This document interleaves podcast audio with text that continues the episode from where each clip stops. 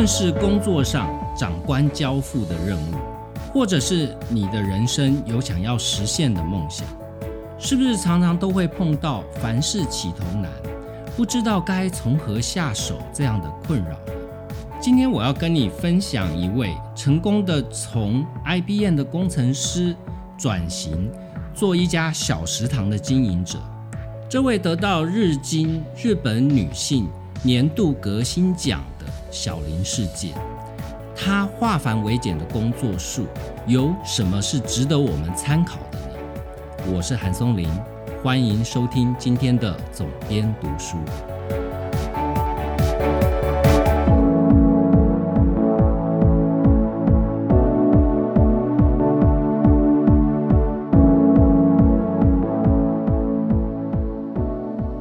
在我们的想象中，要拿到日本经济新闻年度风云人物这类的奖项，大概都是大企业的经营者。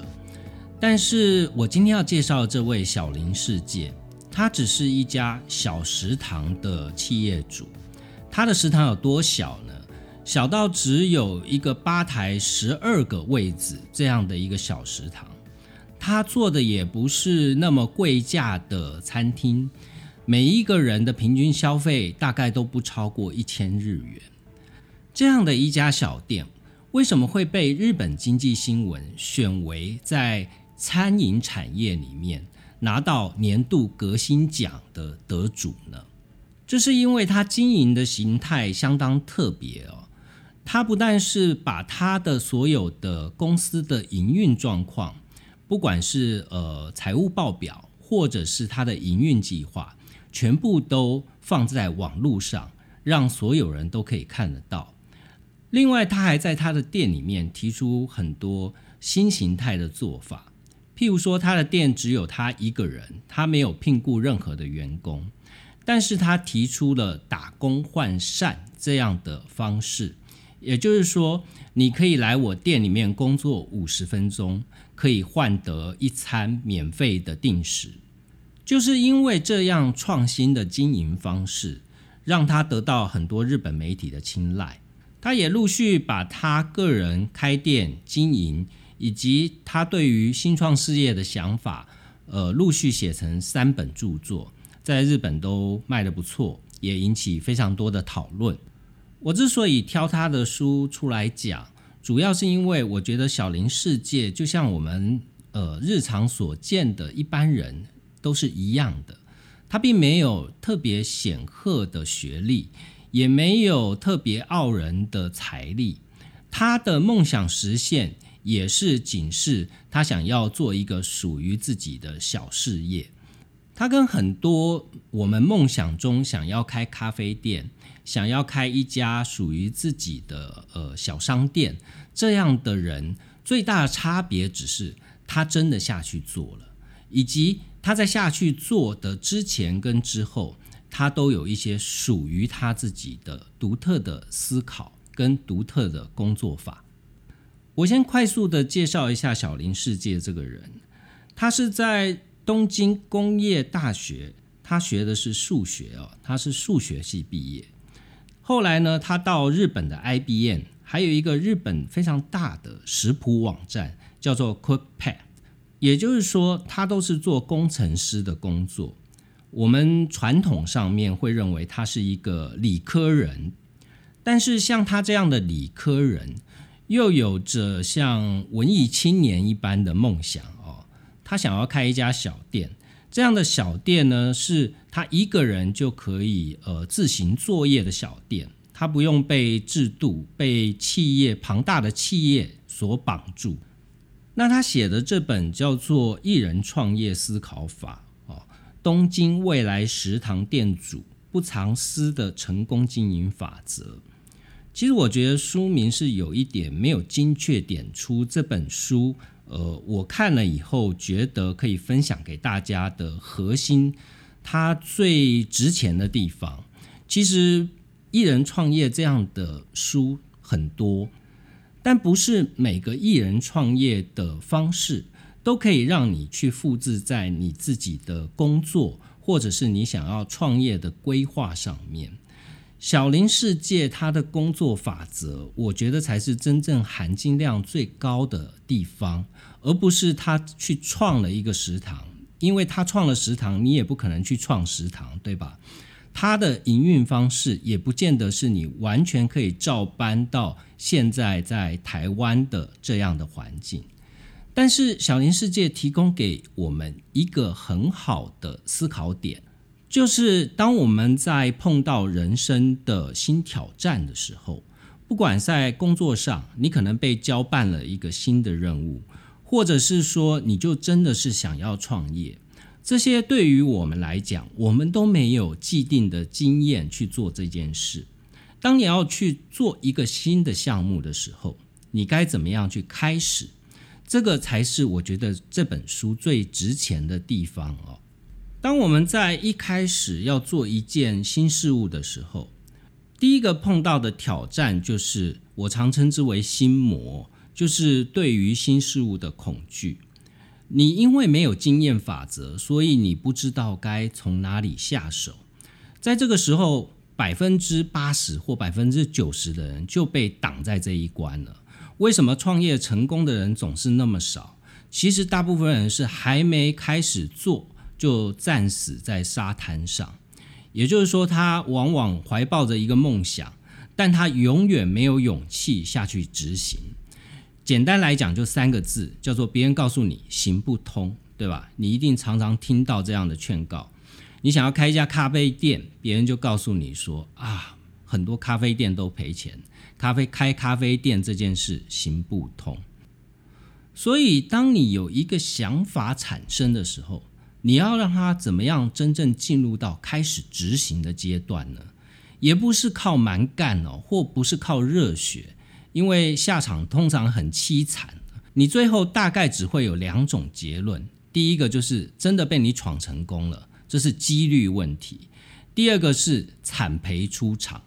所以有一件事要摆在你真正开始做之前，就要开始先做的，就是去拆解。什么叫拆解呢？譬如说我刚刚讲行不通，对吧？你常听到行不通这三个字。这个时候就要进一步去拆解为什么行不通。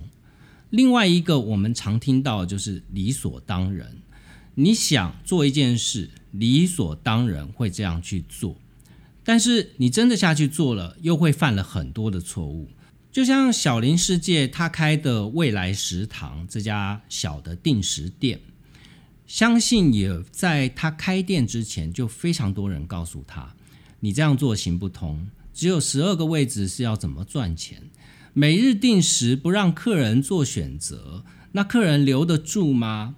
你要如何跟其他提供非常多选择、非常多菜式的同类型的餐厅竞争呢？我想这都是他碰到，在他创业之前就会有非常多人告诉他行不通这样的想法。书里面举的例子是他为什么要以每日定时当做他创业的一个主要的卖点。我在书里面看到他在创业之前，他在外面休业了一年四个月，当然就是到非常多的餐厅去打工，去看别人怎么做。他看到一个现象，就是每日定时通常都是卖的最好的。但他休业的那家店，老板却每天只提供限量一百份或两百份的每日定时。那这些每日定时哦，很快就卖完了，所以就造成一个现象：每天店刚开门的三十分钟是店里面比较清闲的时候，因为每日定时它是固定的菜色，所以你可以先准备好。那这三十分钟，大家就是按部就班出同样的菜，但是当三十分钟过后，客人开始点单，都是不一样的菜，所以在三十分钟以后，这个餐厅的现场就会变得非常的忙碌，经营者就会碰到我该多请一点人呢，还是因为利润的关系就这样咬咬牙撑过去？这个让小林世界非常的惊讶，他不得其解。既然每日定时是好卖的商品，为什么我们不只出每日定时就好了？但是餐厅的老板告诉他说，每日定时不能作为主力商品，因为每日定时的利润不高。也就是说，餐厅老板认为每日定时是靠低毛利、靠低价格去吸引消费者上门，好让他去点其他贵价的餐点。小林世界心中起了一个很大的疑惑，他觉得说，那不就把问题解决掉就好了吗？我就让每日定时，让它符合餐厅需要的利润，客人又可以从里面得到满足，餐厅本身的成本也能有效降低，这样不就达成一个双赢的局面吗？但是就我们所知，几乎大部分的餐饮业都不会这样做。于是，当小林世界开始创业的时候，他就去拆解这个行不通，看有没有可能去解决每日定时这个问题，去打破这个理所当然的一个思考逻辑。讲到理所当然，在我的行业也有类似的情况，譬如说，在我们出版业的定价，大家可能都没想过说。一本书的定价到底定多少钱是合理哦？为什么我买这本书是多少钱，买另外一本书是多少钱？这个定价原则呢，在我们的行业里面，其实是有一个不成文的内规。譬如说，黑白书一页一块钱起跳，彩色书一页两块钱起跳。那从我做这个行业的时候，我就对于这样的一个法则，我抱持很高的怀疑态度。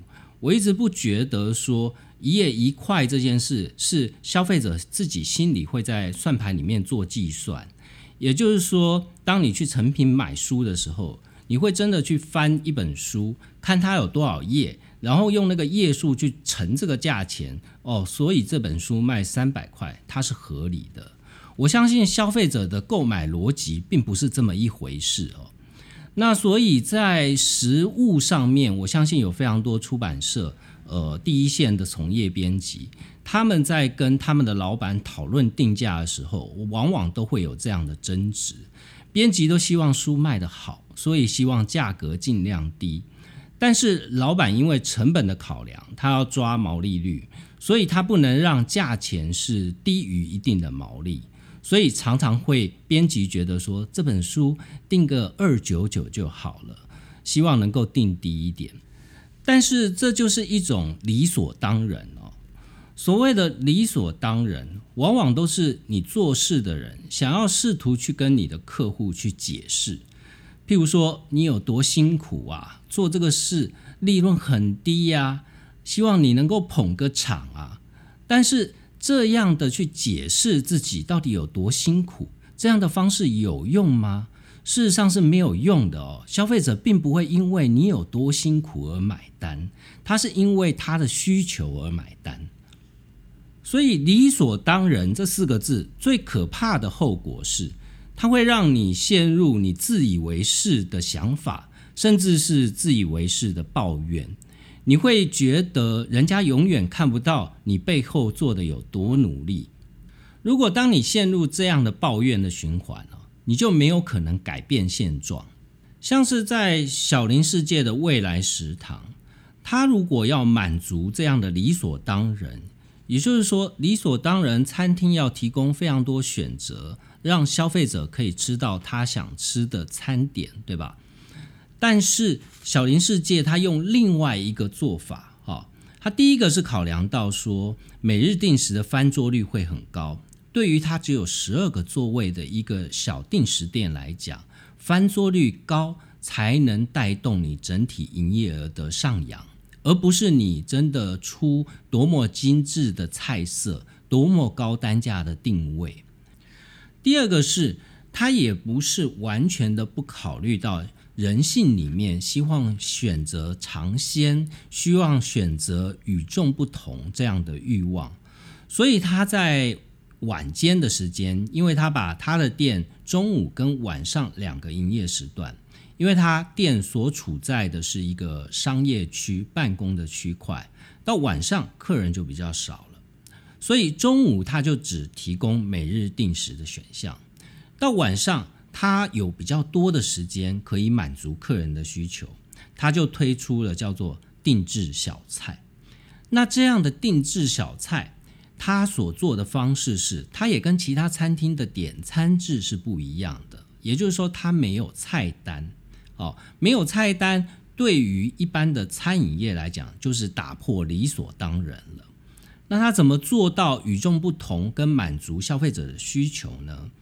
他让客人自己去看他的冰箱，也就是说，你今天到店里来，你除了每日定时，你还想要点小菜哦，就是为你而克制。就像我们在深夜食堂里面看到，客人想要吃什么，跟老板讲说我想吃什么，老板就可以做给他吃，这是很新奇的卖点，对吧？他进一步把它简化成，让客人就去看店里面的冰箱，按照今天有的食材。客人来决定说他想要吃什么，他可以说我要吃某几样食材，所以老板你帮我变一个东西吧，他就会帮客人去变出他的克制小菜。这样的卖点其实是很聪明的哦，因为它有效的降低了呃餐饮业里面最害怕的就是食材的浪费哦，会造成成本上面的损失。另外，他还把这些克制小菜的定价全部均一化，都是呃四百日元。这样的话，就省掉了非常多计算啦、繁复的这样的工作。那它的食材的进货都是统一进的，所以呃，克制小菜除了满足了客人的需求之外，它其实还扮演了另外一个有效的角色，就是帮助店家去化它的库存。也可以减少食材在实际上面的损失，但是我们现在这样看书里面讲这一段故事，我们会觉得很合理，对吧？但事实上，当你真正开始去做的时候，往往你都会碰到呃这件事情要如何去解决这样的问题，以及这个问题所带来的恐惧哦。就是说我都可以充分的去理解，当小林世界想要做这件事，他心里面还是会有犹豫的。就是他是不是真的要做到这么彻底呢？万一客人不买单怎么办？这个就是所谓的问题跟恐惧。但是小林世界提醒我们哦，这两件事情不要混为一谈，问题归问题，恐惧归恐惧。譬如说。以他未来食堂现在的这样的经营状态，他就把问题把它拆解成两个。第一个是因为他只有一个人，所以他碰到问题就是，万一他有事，他的工作就没有人可以替代。第二个问题是，只有一人经营的一家食堂，所有事情都要自己做哦，所以一个人做很辛苦。那这两个问题都是他在开始创业之前，他就要去面对这样的问题，所以没有人可以代替这件事，他就去思考说，怎么样让他的工作是有人可以分担的呢？这不是像小林世界他去做这么极端的案例哦，也就是一个只有一个人的小食堂才会碰到的问题。其实大到大公司，小到个人的新创艺人公司，碰到的问题都是一样的，就是分工。我常常有一个理论哦，就是老板越闲，呃，企业的分工才会做得好。通常，除非是你用资本创业的人，你才会一开始拿了一个大资本，然后在每一个细分的工作部门去聘雇呃足够多的人力。来去组建一家公司，大部分的小型公司的创业都是老板自己本身就擅长做一件事情，所以当他以自己擅长的事情来为一个行业来创业的时候，往往第一个碰到的问题就是校长兼撞钟。我自己也曾经有过这样的状态哦，就是我自己成立一家出版社。我自己的历练当然是从内容生产到后面的行销发行，我都有过相关的经验。所以一开始我也是凡事一把抓哦，我一直担心我的同事找不到书，或者是说行销上面做的不够细节，所以每一件事都要管。但是就我已经创业了六年多这样的经验下来。每一件事，校长兼撞钟出来的结果就一定好吗？或者是说，很多在工作的人也好，或者是创业者也好，他们每天最重要的事情就是把自己行事力塞满哦。塞满这件事会让你觉得自己很忙，你觉得自己有在做事，或者是说你觉得对得起公司，对吧？但实际上塞满就是有用的吗？我的经验是，其实行事力空的比塞满的来得好，你才有多的时间让你的脑袋真的空下来，去思考你身为一个经营者真正该思考的事情。像我现在的做法是。基本上，我跟我的编辑把一本书的核心观念讲清楚之后，剩下的事务性工作，我就是放手让他做了。行销也是一样哦。当我把这本书的核心主轴抓出来以后，我也就会让我行销的同事开始，他先去想哦，要如何去执行这样的方案。我不会在第一时间就告诉他该怎么做。这是因为，如果你当你老板越是万能哦，员工越是无能。小林世界，他把他的问题拆解出来以后，哦，他要去怎么去解决这个问题呢？他就用了一个打工换膳的方法。那打工换膳就是我前面一开始讲的，哦，就是你可以来这边工作五十分钟，换得免费的一餐。那这里面再下一层要更进一步思考的是说，换到的人力真的可以帮你去解决问题吗？所以小林世界也不是这个问题到此就打住了。他发现餐饮业其实有很多工作都是可以培养集战力的，也就是说，就算你是新手，你来你也可以马上的去处理一些事情。但是有一个很重要的重点，就是餐饮业最核心的就是工作手册。所以他就研究了非常多同业餐饮业的工作手册，去根据他的需求。把这些打工换膳来的人，他需要做哪些事，去精炼出一个非常简单的工作手册。这样，即便是一个只做五十分钟的人，他都很清楚说他该做什么。第二个是，他终究只有一个人，所以他有非常多的事情，除了说是打工换膳的人力来支援他以外。他也设计了一些环节，让他自己这个宝贵的人力不会消化在很多无用的事情上面。比如说，他就设计了让客人自己去添饭哦。如果你定时的饭你吃的不够，你要再添，你可以自己去添。那他在店打烊的时候，呃，甚至一些熟客也会留下来，就帮他一起打扫，做最后的清洁工作。所以，当你去拆解你碰到的问题之后，你去深刻的思考，说我可能可以用什么样的应对做法来去克服这些问题，你就不会去碰到问题所带给你的恐惧了。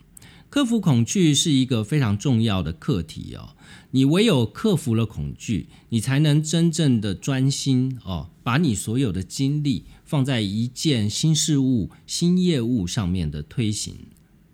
除了恐惧会拖慢我们的执行速度跟我们下决定的决心之外，还有一个我们常碰到的观念，也是会对我们在执行业务上面会造成影响的，就是所谓的追求卓越。这听起来好像有点矛盾哦。我们工作不应该都是要让自己做到最好吗？我们听过非常多这样的鸡汤，这样的励志，哦，就是要追求一个完美。但是，当你在追求完美的时候，你往往就会产生我刚刚最前面讲的心魔，你就迟迟不敢下去做，你就会考量说：“哎呀，我手上没有这么多的资源，让我做到让人满意的程度。”所以要拆解你手边你拥有什么样的资源，也是一件非常重要的事情。像未来食堂这样的小定时店，店主人一定会常常碰到这样的纠结，就是我是不是要把它各做得更完善一点？我是不是料要再多一点？我是不是要再豪华一点？我才能满足客人的需求？小林世界他就把他碰到的资源分配的问题。他就把它拆解开来，他拆解成两个问题哦。第一个问题是，客人会愿意等十五分钟吃到更好吃的餐点，还是客人希望在三十秒之内就可以马上吃到热腾腾的定食？他经过思考以后，他觉得三十秒就上菜这件事会让客人取得更高的满足，所以他就以此为目标去分配他手中的资源。他要怎么做到让客人三十秒就能吃到他想吃的食物这件事？哦，而且在三十秒内出菜，你还要不减损食物的美味。从此，他也就延伸出属于他自己经营上面的独门 know how。譬如说，在青菜的处理上面，他是不是要预先加热到一个程度？当客人入座之后，他就可以减少中间烹调的时间，但是也不能烹调的太过，有一些预热啊，或者是预处理的食物，你可能只能做到几分熟，但是一定要等到客人入座以后再加以快速的处理。那从这个部分就能盘点他手上有的资源，并且去提出合适的解决方案。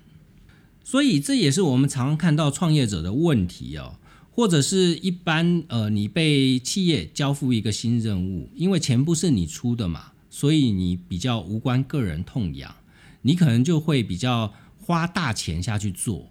但实际上，不管是创业者，或者是你自己接付一个新的工作任务，一个赚钱的商业模式，都是必须要放在最高指导原则上面。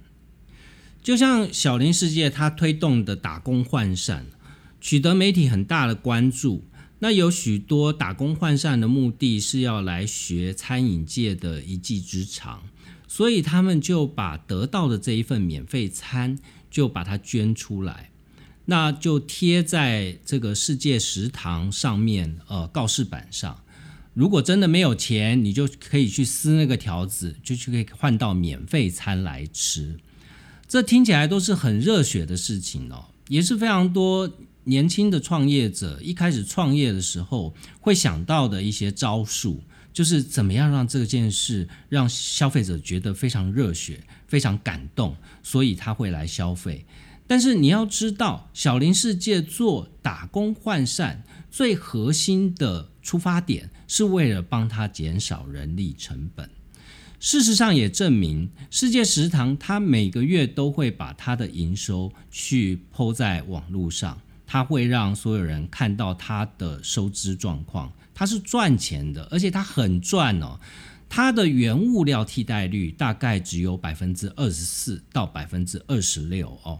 就是刚刚讲到的这个克制小菜可以有效的降低，因为我们一般的餐饮业大概都是在三成吧或三成以上。另外，它没有人事成本哦，所以它这样的小食堂，它只要原物料成本跟店租、水电，还有一些杂支的花费，就是剩下的都是店主人自己的获利。当然，他自己的薪水也是要算在里面了。但是他一人公司，所以企业的获利就等于是他的获利了。所以，当你真的仔细的拆解你手边的资源，你才能真的去试算一个未来真的会赚钱的一个商业模式哦。好，那在解决了资源问题之后，接下来要解决的就是时间的问题了。时间就是效率啊。我们要怎么样在我们的符合商业模式的运作底下，去追求更有效率的工作方式？在我自己开公司之后哦，我常会觉得说，以前我都在大企业工作嘛，大企业很多的繁文缛节，其实都是低度效率的一些做法。但是如果你是大企业，你却不得不做。因为这些没有效率的制度，它形成一种内部的制约，它形成一种规范，让庞大的体制，即便是没有老板直接盯，它也可以一像一个机器一样，它形成自动运作的状态。但是，当你自己创业，或是你是组建一个小的部门的时候，你需要这些东西吗？这就是一个效率的妨害者，而不是效率的增进者。听起来是一个很严肃、很大的问题，但实际上在日常的执行细节上面，往往是非常细节跟非常简单的事。比如说，小林世界在他的每日作业的工作环境底下，他发现计时器是非常重要的，因为尤其是他是以快速出菜为目的的一家食堂。那每一个定时里面所需要制作的这些食物，它都有一定的烹调时间，又同时只有一个人在做，对吧？他自己就是厨师兼老板，所以他就需要计时器来帮他提醒哪一道菜做到什么阶段，我是不是该同时多工，或我要随时切换。很多的厨房通常都只有一个计时器。他去修业的过程中，他看到很多厨师都只用一个计时器，他就会想说：那为什么我不为我的每一道工序都准备一个计时器呢？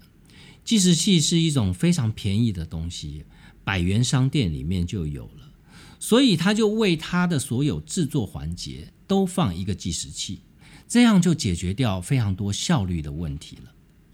那另外有一个我非常欣赏他的做法哦，就是他试图的去把零钱和取消这件事情。我们如果去消费餐厅消费，一定常常发现说，我们今天吃了多少钱，然后我们付钱给店员，店员要找钱给我们哦，所以店家就要准备非常多的零钱，他要有一个柜台里面要一个零钱盒哦，专门负责去找钱。小林世界也发现这件事其实并不合理哦，尤其它是每日定时，也就是说它的价位都是均一价的，一个客人进来吃完就是付固定的钱。那因为这个固定的钱，他还要去找零，就等于多一道工序哦。消化这样的人力是没有道理的，所以他怎么去解决零钱盒这个问题呢？说实在是非常简单的。它就是取消定价制里面需要找零的，它就给整数哦，它就不用去准备那么多十日元的硬币了，它全部定整数，譬如说八百块或九百块。那这件事在我们日常生活里面都是看得到的哦。你会发现说有很多产品的定价，包含我们书的定价都是这样，有很多定价都定那个很荒谬的九十九块。一九九、二九九、三九九，你有没有去细究这个原因？这个原因其实是因为卖东西的人他想要让价格看起来低一点，九十九块就让这件商品不是一百块哦，就不是三位数变成两位数。但是这样的理所当然的想法到底有没有用呢？就我自己的实作经验是没有用，我现在已经没有那种。定尾数是九十九块这种书了，因为我觉得这对消费者一点用都没有。为什么呢？你有发现到吗？现在我们买书哦，不管你是到博客来、成品、金石堂，任何一个书店，大部分新书期都会打七九折。也就是说，你的定价跟你最后实际上的售价不是同一件事。既然如此，你又何苦去纠结说你的定价到底是多一块少一块呢？这是完全没有意义的事啊！小林世界在他的方法论里面提供了两个去拆解哦，我们追求效率的时候要去思考的点。他拆解的第一个是工具，就像是刚刚提到的定时器，你有什么工具可以帮助你提升效率？哦，你把柜台的零钱盒拿掉这件事叫做制度。你有什么制度是可以帮助你长期的来去增加你的工作效率？这个案例我可以跟大家分享我自己做 podcast 的一个心得。我在做 podcast 之前，我曾经研究过，说我需要投资的成本到底是有多少。分析下来，其实真的要投入的钱其实并不多，因为它的器材很简单，它就是麦克风，然后你的软体哦，你必须要一个剪接软体，呃，你 Podcast 你需要一个 logo，你可能需要找专业的人帮你做一个 logo，仅此而已了。剩下的成本就像小林世界做一个食堂一样，自己要投入时间，自己要去产生这些内容。一开始我读了非常多 step by step 的文章，呃，大概都讲到说麦克风的选择方式。那我最后在读了这些文章以后，我去想说，我到底要选什么样的麦克风呢？每个牌子诉求的功能都不相同哦。其实你很难从效能上面去选择你的器材。我最后就是靠一个方式来去选择麦克风，就是我希望能够尽量避免后置所需要的时间，因为我制作节目的内容本身已经要花很多时间了。所以我希望在后面的加工上面时间花的少一点。那你要花少一点的时间，麦克风的收音品质就很重要。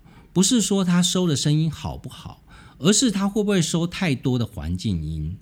因为我看到很多创作者都碰到这个问题，就是说我们没有可能都到专业的录音室录音，所以你周边的环境音。像是空调的声音啦，或者是窗外可能有一些嘈杂的声音，很容易被收进来。所以我给自己选择器材的要求就是，我要找一个收音不那么敏锐的器材哦，它可以避免收掉环境音的器材。所以最后我选择麦克风里面有两种规格，一种是电容式麦克风，一种是动圈式麦克风。那电容式麦克风就是它很简单，它只要 USB 插上电脑就可以用了哦。但是它收音很敏锐，这是好事哦，你可以不用担心收进来的声音不能用。但是坏处是它连你不要的声音都会收进来。我最后选择动圈式麦克风，它的缺点就是你一定要接一个扩大器，它本身没有推动的能力。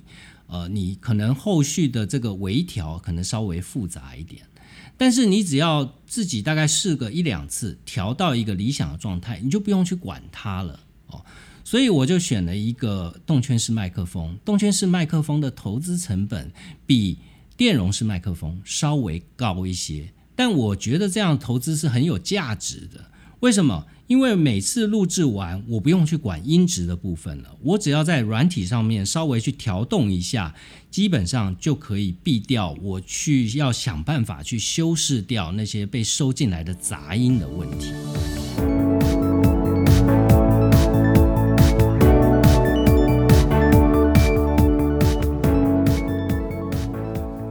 所以这也是我们在接触新事物也好。投入一个新的项目、新的工作，经常会碰到问题，就是你的资讯太多了，你真的不知道该从何选择起。我们常常说老狗玩不出新把戏哦，通常都是老狗看到新把戏有这么多，心里面就害怕了。那有没有什么办法可以让老狗也可以顺利的、有效率的可以玩新把戏呢？其实是有的哦。小林世界他提出的思考点，我觉得也很值得大家参考。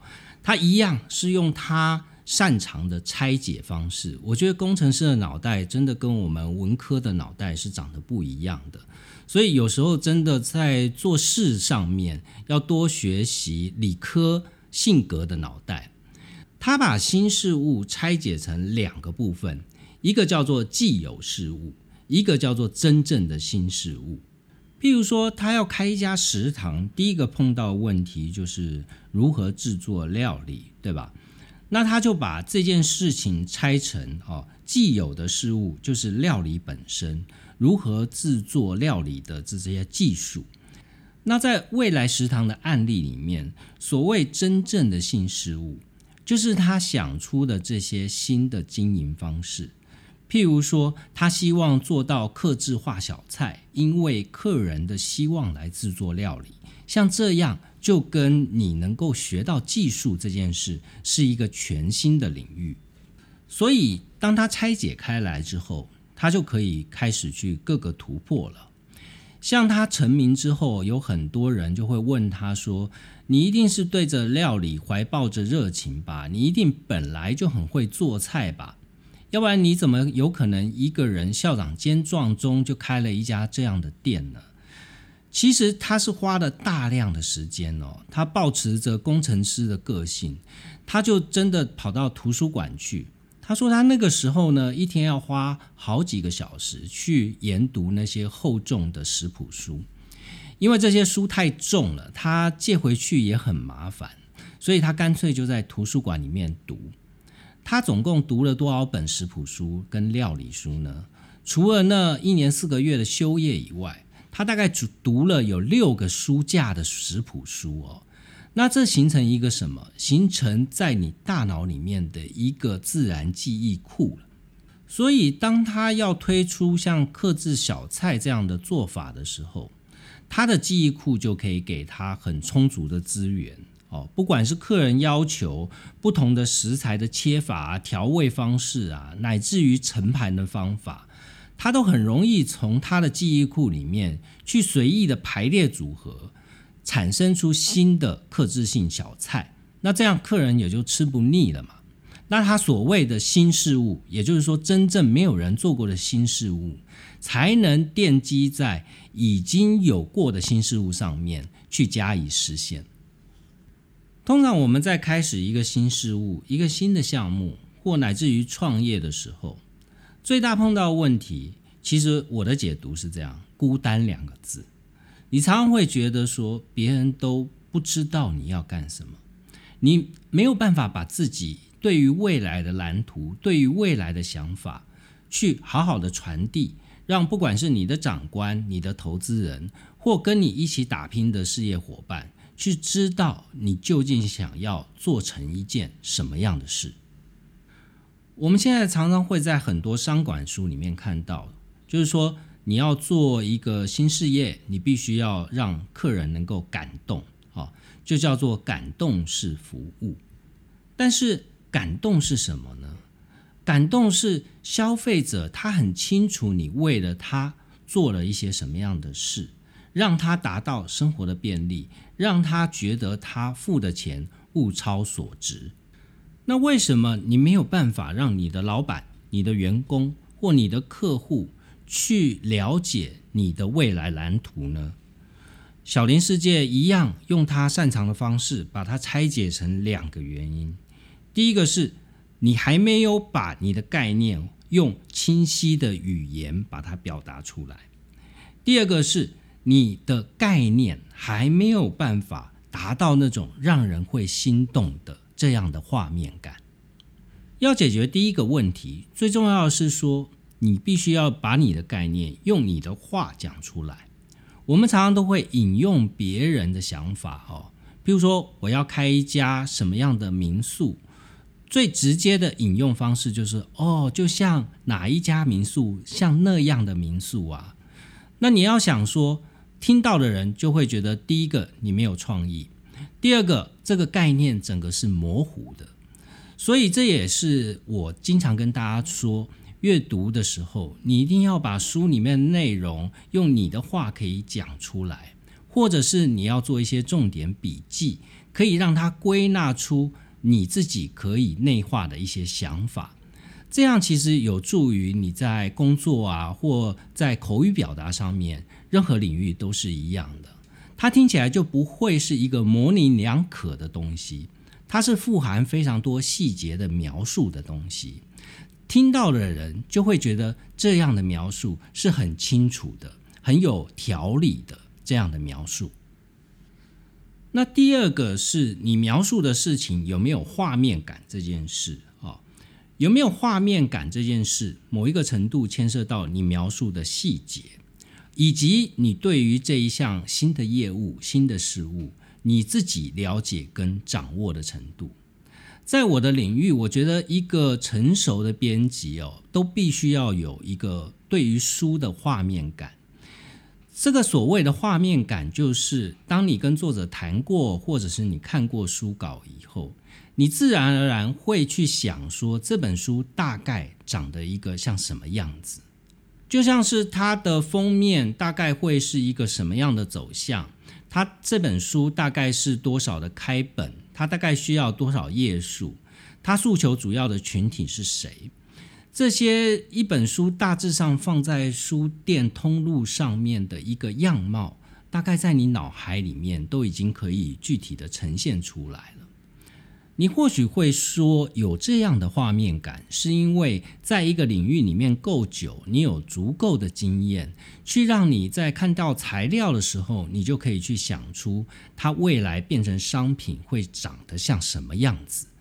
但是，如果你是接触新的事物、接触新的业务，你一样可以去营造这样的画面感。这其实并不是很难的事情。重点是你对于细节有没有追求？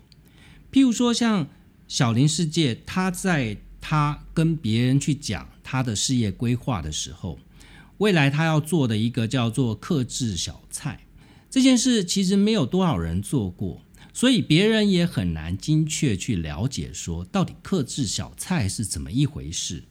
那他的做法呢，就是说他就会跟大家去描述说。我们大家吃东西的时候，不都是会有一些口味上的偏好吗？就像你什么东西，同样一道料理，你希望它咸一点、甜一点或酸一点啊？那你一定会有一个什么样的偏好吧？这个除了是一个细节描述之外，它还是一种换位思考哦。它就是站在听的人的角度去陈述这样的事情。那听到的人就会想说：“哎，真的哎，每个人的饮食习惯好像都不一样。有些人鸡蛋要煮到全熟，有些人就喜欢吃半生熟。对于想要创业的人，不管你是做一家小公司，或做一个像小林世界这样的小食堂，其实你要勾勒出明确的画面感这件事。”不仅是让你的员工、让你的客户都能很清楚的辨识你是一个什么样的公司，除此之外，它也有助于你身为一个创业者去堆垒你脑中对于未来想象的具体呈现。就像你开一家店，你不能只是想说我要开一家什么店，这样就好了。我要开一家鸡排店，然后呢没有了，所以你一定要更细节去想哦，就是说。你要开一家什么样的店？这个是非常非常细节的。譬如说，它的门口是要用什么样的大门？它的字体用什么样的？店招用什么样的字体？哦，大门进去，它是不是要准备一个地垫？店里面的设计要用什么？这些小小的细节都有助于慢慢在你的脑海中去堆垒一个具体而成型的画面。而这些概念也才有助于说，当你真的要开始做的时候，你才知道说你要交代设计师，我想要走一个什么样的设计风格。你要设计菜单，你要设计商品，你才知道说我大概要打磨出一个什么样的让客户满意的商品。不断针对细节下去思考，还有一个很重要的哦，对于你不管是创业或者是工作，很重要的一个帮助。一般来讲，我们常常会有一个任务，是我们需要去想一个产品名称吧。如果你是在做商品贩售的话，像我做出版，我就是呃每一本书的最重要的工作就是想书名了。那对于每一个编辑来讲，想书名都是一个极其重要的挑战哦。很多人会称之为灵感，就是说，哎呀，我无意中我突然想到了啊，就 perfect match，非常的适合这个产品属性。但是依靠灵感这件事是不能当饭吃的。如果你像我是一个职业编辑，我每年都要想七本八本啊，十本书，有一些大出版社每年都一两百本书。那你要指望天上掉下来的好书名这件事是很困难的。好书名从哪里来？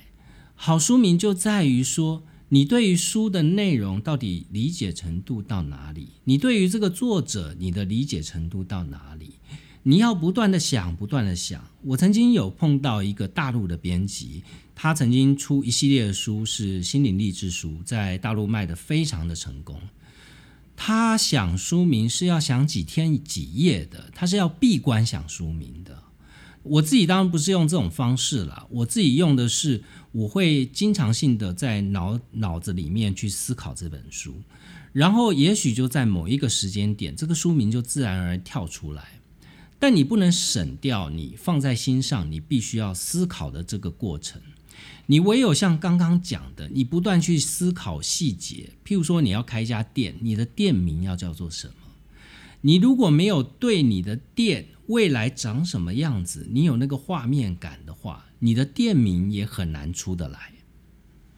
最后，这书里面提到有一点，我觉得是对不管是经营者或者是你在工作上面都会非常有帮助的，就是决断力哦。决断力这件事，某个程度来讲，会影响到你事业工作的成败，往往就是决定在那个 yes 或 no 上面。我常常觉得说，一个好的老板，他其实啥事不用做哦，不用做太多琐碎的事，他只要决定对或错，那个二分之一的机会他抓住了，事业就可以成功。虽然听起来很简单，但实际上没有那么的容易哦。因为你不管是 run 一个部门，或者是你自己做老板，你每天大量的工作都是在做决定。像是小林世界，他因为他有打工换膳的制度，所以他一年呢，他有四百五十个人到他店里面打工换膳。这些人常常就会给他一些很多的建议，譬如说店里面的食谱是不是可以公开啦。或者是他们知道有一些好的地方食材，是不是可以把它带到店里面来？然后这些获利能够有一部分捐款给这个食材提供的地方呢？像这样的一些决定，都必须要是非常明快的，马上就下决定，往往都会让这些打工换膳的人吓一跳，说：“哎，小林小姐，你怎么这么快就做决定了？你不需要多考虑一下吗？”他就说他在下决定之前，他也是用一样的拆解方式哦，就是把问题拆解。他拆解成两个，第一个是对客人有没有好处，第二个是对店家，也就是对他而言有没有什么损失。这样的得失评估之下哦，答案很容易就出来了。我自己在工作上面也经常性的需要做这样的决断。最常做的就是一本书需不需要再版哦？那这件事听起来好像你会说傻了，再版一定是因为你书卖的好嘛，所以你的经销商或者是书店才会要你再版。但实际上在我们的行业碰到的不是这个问题哦。书卖的好，我们当然很开心，但很多时候再版这件事对于出版社的经营者是很纠结的。因为通路的下量往往就是很少的一张单，可能他就是要补个五十本或者是一百本书，但是你要再版的数量绝对不可能是五十一百嘛。按照我们现在的规模，大概都是要一千本再版起跳。这时候你就会碰到一个很纠结的问题啊，尤其是这本书它已经走了一段时间了，那你贸然再版一千本。通路下量可能只有五十本，那剩下九百五十本，万一卖不掉怎么办呢？所以这就是我经常性的，大概每个礼拜、每两个礼拜就要做一次的决定，到底一本书要不要再版。那我的依据也是很简单的，我也是大概是像小林这样的方式，基本上也可以归纳成两个：第一个，对客人，就是对我的作者，对我的消费者，也就是读者。会不会有帮助？第二个就是对我自己会有什么样的损失？好，那如果是针对这两个问题，第一个就是有一些书它在热销期，你不能让它断书啊，你不能让消费者还在听到这些讨论的时候，他去书店却买不到这样的书，那你当然是毫不犹豫的就要立刻再版。第二个思考点是对我会不会有损失？所以这个时候我就要去翻他过往的销售记录了。如果这本书到销售，譬如说上市了已经一年之后，或者是甚至是两年之后，它长线看起来的销售数字呈现什么样的一个样貌，我们都可以查得到过往的销售记录，所以就可以看得到说，哈，我这一次进去的一千本，扣掉这一次通路下单的本数之后。剩下的这些库存大概在多久之内会消化完？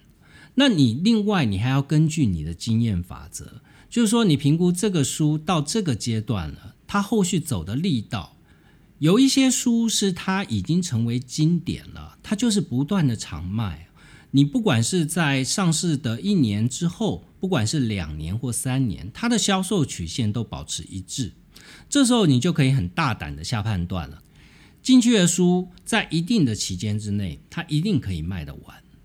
那有一些它可能已经进入到生命周期的后端了，它就算是之前的数字，可能也不见得能够给你参考。这时候你可能要去想其他的方法，譬如说我能不能用小量印刷的方式，评估毛利，如果可以的话，我可以维持它小量的供货。或者是我干脆转变成我在电子书上面，让消费者可以导引他做电子书上面的购买，这也是另外一个解决库存的方法。最重要的是做决策，它不是只是一件事而已，它基本上是一个你在经营事业、你在工作里面，它不断周而复始的一个循环中间的一个节点而已哦。小林世界他提出来的叫做循环 PDCA 这样的一个说法哦，那 PDCA 是什么呢？它是一个循环式的品质管理流程哦，借由重复的计划、实行、查核、改善，不断去优化你的工作。像这一类的专有名词啊，都会让人直接的联想到某一个气管大师讲的话。不见得是在你的生活上、你的工作上能够派得上用场的。哦我举一个例子，你应该就很容易理解，就是不要用大炮去打小鸟。譬如说，任何一个公司在刚开始成立的时候，一定都会碰到我要不要成立一个出缺勤管理系统这样的问题。那很多老板就会开始想啦。我是不是把这个办公室的门禁系统跟出缺勤整个结合在一起，用一套什么的软体来去可以做到，同时做到员工的出缺勤、员工的门禁管理，全部都在系统上面，这样人事单位可以去集合员工的薪资，然后也可以做到门禁的掌控。那像这样的状况，当然在大企业是理所当然的。但在一家很小的公司来讲，这就是用大炮来打小鸟。你的员工没有几个人，像我的公司，我只有四个员工。那我一向都是采行责任制哦，就是我认为员工的绩效不代表你坐在办公室坐多久哦，所以我从来不管员工几点上班、几点下班，每天是在办公室坐几个小时这件事。我只要求说，你现在在做的事情，你到时候一定要拿得出来绩效。如果是像我这样的运作模式，那为了一个门禁系统，我去做一个出缺型管理，还要把两个事情整合在一起，那真的就是拿大炮打小鸟了哦。如果我做员工出缺勤是为了管控员工的绩效，那还不如我做老板的就。多花点心，多细节一点跟员工沟通，多看他们平常的作业，跟他们生活上面他们的满不满足，都好过于建制一套系统所花的金钱，跟他可以告诉你的资讯。类似的状况还有很多，譬如说，我们理所当然的就会说，你公司成立，你一定要建制一个网站啊，你要帮公司建制一个网站。网站上面要做什么事情不知道，但我先把公司名称注册下来，我先做一个网址，然后把我公司的产品放上去。然后呢，你到底是要这个网站是卖东西，还是做企业的品牌宣传，还是做客户的沟通？往往这些事情都没有思考，就直接建一个网站。这个网站花费了大量的人力，花费了大量的金钱。但是它能够带来什么样的成效，却是你在花这些资源之前都没有去想的事情。就像有很多企业哦，他一开始的想法是说，他为了要绑住客户，他为了要留住客人，所以他想要做一个他自己独家的 APP。他认为他的 APP 推出来以后，就可以满足客人的需求。另外就是说，他的名单不会外流，他可以掌握公司的核心最重要的资源。但是小林世界提到一点哦，我觉得也是他身为工程师哦，给很多创业者的一个当头棒喝。他说：“你有没有想过，越是独家、越是克制化的软体，它越可能难以去更改它的一些修正。也就是说，你要是上线了以后，你经过刚刚 PDCA 的过程，你要去修改它，就变得更困难了。所以，对一个工作者来讲哦，他提到的 PDCA 计划实行查核改善，这里面最重要的一个点是。”不管你在针对 PDCA 里面，你要制定你需要用到的工具，或你要制定你日后要执行的机制，你都要去考虑哦。有时候低科技才是高科技，不见得是拿大炮打小鸟，就一定会打得比拿弹弓来的好哦。